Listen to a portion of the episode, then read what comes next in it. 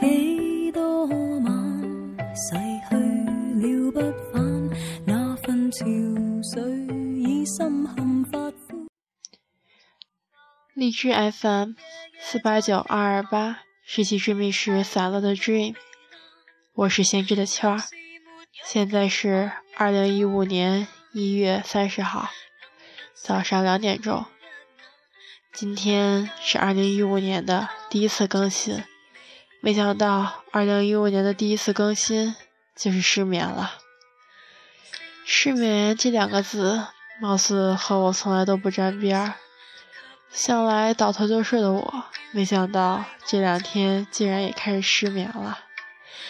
熬到半夜，怎么也睡不着，望着手机也不知道该干什么，只能在现在想想说点什么吧。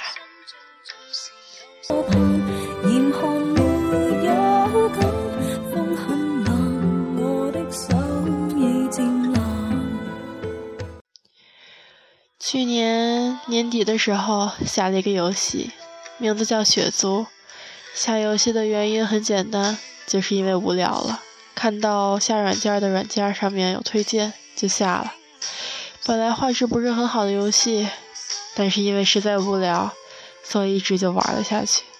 玩到最后加了一个公会，后来因为为了公会战好调牌，所以就加了公会的 QQ 群。自此认识了一帮了不起的人呐。这些人来自全国各地，有的没准儿生活在农村里，有的在上职业高中，有的已经工作了，有的成家立业，有的至今单身，有的已经有一份稳定的工作。啊，这些人和我生活在完全不一样的世界。自此，让我也长了不少见识。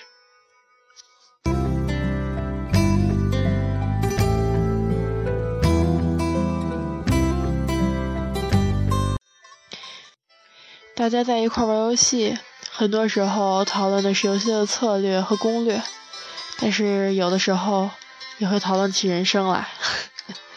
人生啊，这时候就有的人说，每天的生活都一样。重复着，不知道人生有什么意义，人生没有目标。听到他们这么说的同时，觉得自己不光幸福，而且幸运，同时又觉得很为他们感到可怜。于是，在心里想着，能为他们做点什么就最好了。毕竟，因为游戏结缘。听起来貌似很荒唐，但我问我妈的时候，我妈妈告诉我，有一个职业名字叫住校社工。她告诉我，美国的还是香港的一些专家研究青少年在成长的过程中，一共有十五个重要的因素，而认知能力，也就是普遍的学习能力，就是刷题刷卷子啊，只是其中的一项。其他还有十四项，才能满足一个青少年健康成长的要求。但是现在啊，就算是我北京的同学，就算是重点高中的同学，也不免有的不明白自己人生的目标和理想是什么。他们每天重复的刷题、做卷子，用高考这种一分一操场、一考定终生的方式。来决定着自己渺茫的人生。是谁说了一句：“高考就是一场人生的阴差阳错？”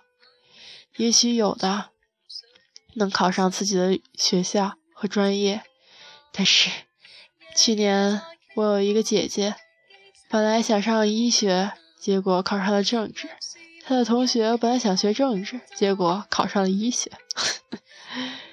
或许这只是命运在愚弄。但是，的确说明了一个社会问题。最近中国的教育也在改革，所以不知道过两年的教育会是什么样。不管怎么说，想要帮助青少年健康的成长，不能忽略十四个剩下的重要因素，比如与人沟通的能力、比如自我认知的能力，那么住校社工这个职业就显得格外重要。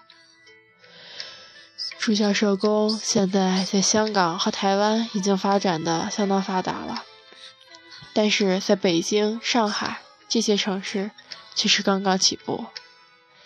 上个学期，北京开展了第一例住校社工，在北京海淀基督学校。也许只是本着实验的目的，所以也完成了实验的目标，但是效果没有那么的出彩。但是也算是一个开端的拓展吧。唉，一个学校如果只配备几个社工的话，那还是一个稀缺资源，让我觉得中国的社工实在是太少太少了。又有多少人能挽救那些孩子的梦想，能给那些孩子方向，为他们点亮海中的明灯，为他们指清。前方的路，作为他们的平面镜，告诉他们，照亮你们的不是我们，也不是别人，是反射出来你自己内心的光芒。作为一面平面镜，告诉他们你的优点、你的缺点，给他们一个正确的自我认知，而不是显微镜或者是哈哈镜，让他们清楚自己。了解自己，跟自己良好的沟通，才能跟别人良好的沟通。让他们相信自己内心的光芒，让他们去打磨自己内心的光芒，让他们愿意自己发光发亮，成为太阳一般的存在，成为每个人自己的太阳。